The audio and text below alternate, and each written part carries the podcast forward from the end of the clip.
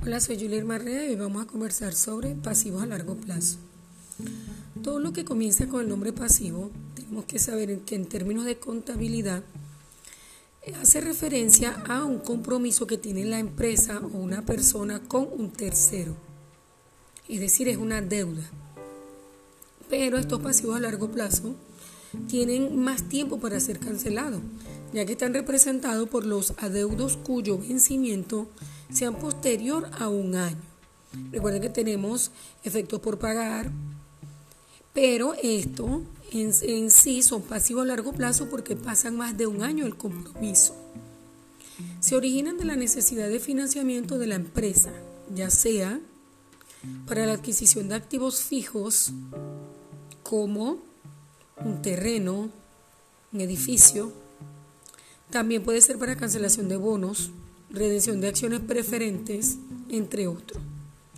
Los pasivos a largo plazo dentro de las empresas más comunes son los préstamos hipotecarios, bonos u obligaciones por pagar. También podemos ubicar allí las tablas de amortizaciones, ya que estas se utilizan para reflejar cómo se está realizando el pago de una deuda.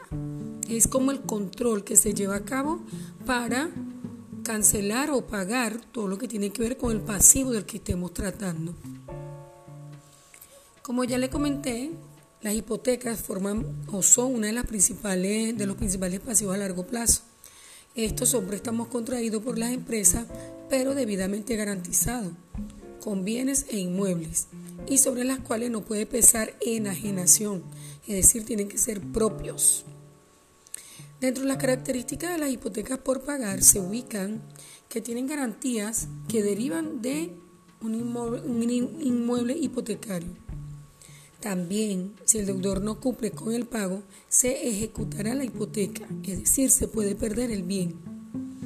El acreedor no llega a ser necesariamente el propietario del bien hipotecado y la hipoteca debe ser registrada debidamente en el registro público para que pueda tener todo el entorno legal y pueda ser exigible ante la persona que está contrayendo la, corresponsabilidad. Como dentro de la tabla de amortización, ¿verdad? Que estamos hablando, la compra de finca raíz de ciertos tipos de equipos se financian con frecuencia mediante la emisión de documentos a largo plazo que exigen una serie de pagos por cuota.